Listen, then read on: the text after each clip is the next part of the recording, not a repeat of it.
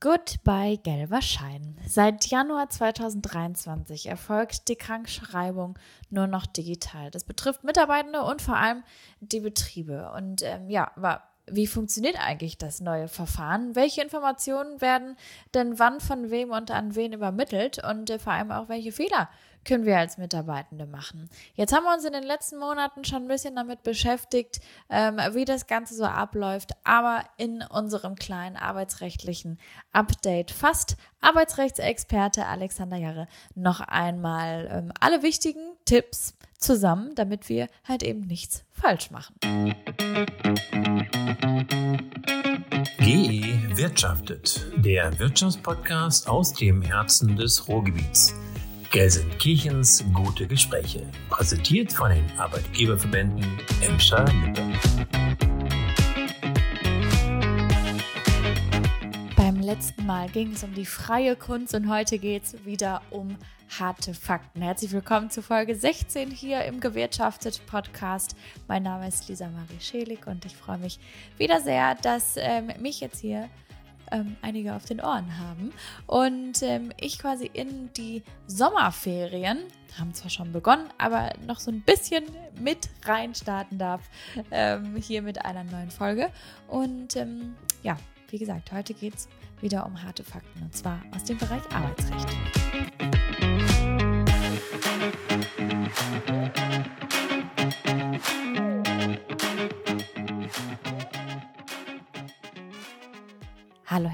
Schön, dass Sie da sind und wir starten mit der Frage, welche Mitteilung müssen Arbeitnehmende ihrem Arbeitgeber im Krankheitsfall zukommen lassen?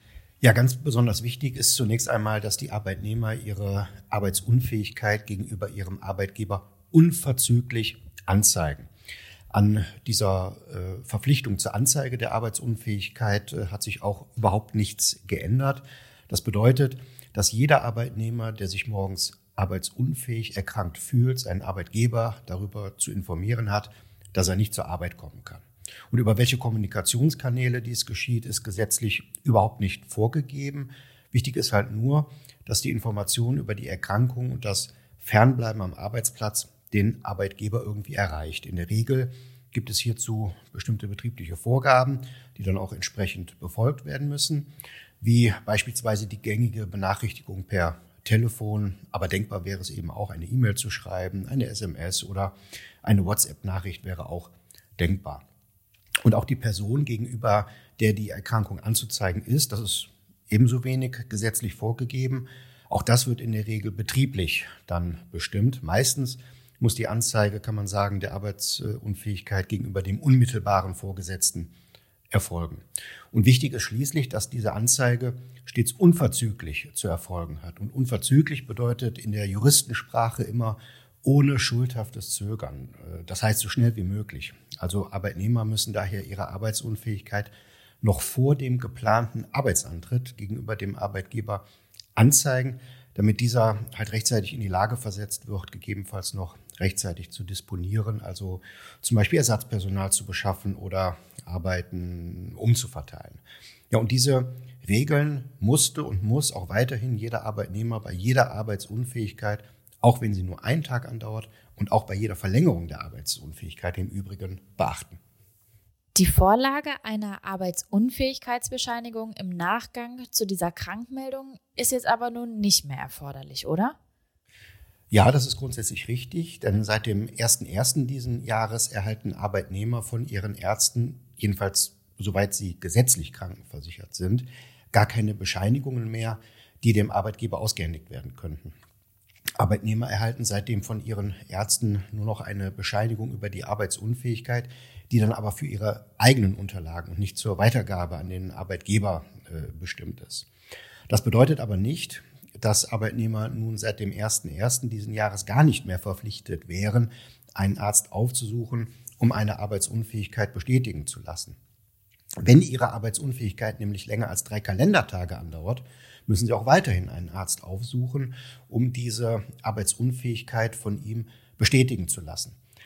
Der Arbeitgeber, und das ist eben jetzt das Neue, erhält die ärztliche Bescheinigung äh, der Arbeitsunfähigkeit dann aber nicht mehr über einen gelben Schein, wie man ihn ja genannt hat, das heißt die Arbeitsunfähigkeitsbescheinigung. Stattdessen wird die vom Arzt nämlich festgestellte Arbeitsunfähigkeit eines Arbeitnehmers dessen Krankenkasse vom Arzt elektronisch übermittelt. Und dort bei der Krankenkasse kann dann der Arbeitgeber wiederum elektronisch abfragen, ob der Arbeitnehmer seine Arbeitsunfähigkeit auch ordnungsgemäß hat erst ärztlich äh, feststellen lassen. Also müssen Arbeitnehmer auch, das kann man sagen, weiterhin bei einer länger als drei Kalendertage andauernden Arbeitsunfähigkeit einen Arzt aufsuchen. Gelten denn immer diese drei Kalendertage oder ähm, kann es auch im Einzelfall vorkommen, dass Arbeitnehmende schon bei einer kürzeren Erkrankung verpflichtet sind, einen Arzt aufzusuchen? Ja, also diese drei Kalendertage, von denen ich äh, gerade gesprochen habe, stellen die gesetzliche Regelung dar, so wie sie auch im Entgeltfortzahlungsgesetz äh, drinsteht. Es ist aber richtig, dass auch kürzere Fristen zu beachten sein könnten. Hierüber jedenfalls muss sich jeder Arbeitnehmer entsprechend informieren, welche Regelungen da in seinem Betrieb gelten. Denn solche vom Gesetz abweichenden Fristen zum Aufsuchen eines Arztes, die können sich zum Beispiel ergeben aus anwendbaren Tarifverträgen oder sonstigen äh, betrieblichen Regelungen. Weiterhin möglich ist es im Übrigen auch, dass Arbeitgeber gezielt einzelne Arbeitnehmer anweisen können, bereits am ersten Tag der Arbeitsunfähigkeit einen Arzt aufsuchen zu müssen und die Arbeitsunfähigkeit von ihm feststellen äh, zu lassen.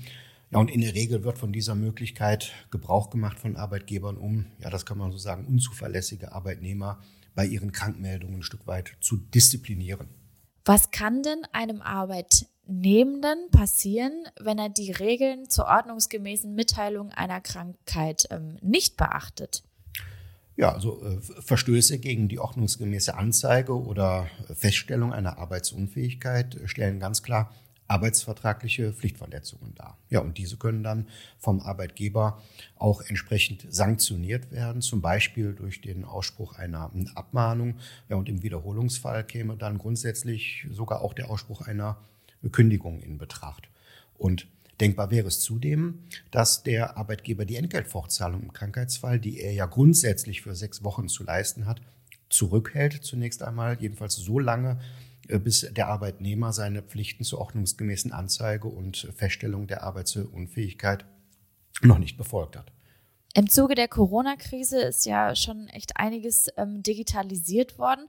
Können denn Arbeitnehmende ihre Krankheit von einem Arzt auch weiterhin telefonisch feststellen lassen? Ja, eine solche Möglichkeit gab es ja. Die bestand nahezu während der gesamten äh, Corona-Zeit, äh, nämlich ähm, eine Erkrankung der oberen Atemwege, also ein, ja, kann man sagen, Leiden welches die Vermutung zuließ, eine Corona-Infektion äh, darzustellen, von einem Arzt rein telefonisch, äh, sag ich mal, feststellen zu lassen und ähm, ihm das dann auch entsprechend zu schildern, die Symptome. Der Arzt hatte dann die Möglichkeit, eine Arbeitsunfähigkeit bis zu sieben Tage über ein solches äh, Telefonat festzustellen. Ja, und der Grund dafür ich denke, der liegt auf der Hand, denn es sollte natürlich vermieden werden, dass mit Corona infizierte Menschen unnötig eine Arztpraxis aufsuchen, nur um sich für ihren Arbeitgeber richtig krankschreiben äh, zu lassen. Die systemrelevanten Ärzte und deren Mitarbeiter sollten so vor Infektionen geschützt werden. Aber diese erleichterte Möglichkeit der telefonischen Krankmeldung die ist am 7. April, also vor wenigen äh, Tagen, ausgelaufen, sodass seit diesem Zeitpunkt keine Möglichkeit mehr besteht, telefonisch eine Arbeitsunfähigkeit feststellen zu lassen von einem Arzt. Das bedeutet, eine digitale Feststellung von Arbeitsunfähigkeiten durch einen Arzt ist jetzt nach dem Ende der Corona-Krise gar nicht mehr möglich, oder?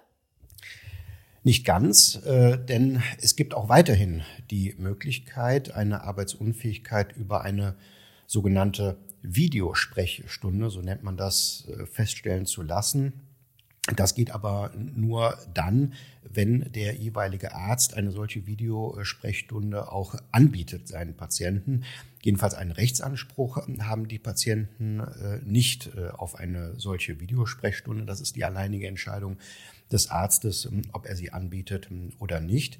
Aber jedenfalls könnten äh, Ärzte bei hierfür geeigneten Leiden dann auch weiterhin ohne eine unmittelbare Begegnung, also Begutachtung des Patienten, eine Arbeitsunfähigkeit auch weiterhin digital feststellen. In diesem Fall kann aber und das ist eine erhebliche Einschränkung einer Arbeitsunfähigkeit nur für maximal sieben Kalendertage vom Arzt festgestellt werden. Und wenn der Arzt den Patient bisher noch gar nicht aufgrund irgendeiner früheren äh, Behandlung äh, kannte, kann von ihm eine Arbeitsunfähigkeit mittels einer solchen Videosprechstunde sogar nur für maximal drei Kalendertage äh, erfolgen. Und bei einer solchen Videosprechstunde muss der Arzt dann aber auch mit dem Arbeitnehmer zumindest persönlich sprechen und sich über dessen Leiden austauschen, also wie man das über die herkömmlichen Kommunikationswege kennt, äh, Teams, äh, GoToMeeting und so weiter. Nicht zulässig sind daher über reine Online-Fragebögen, WhatsApp-Nachrichten oder sonstige anonyme Wege digital festgestellte Arbeitsunfähigkeiten. Diese könnten also von Arbeitgebern zurückgewiesen werden.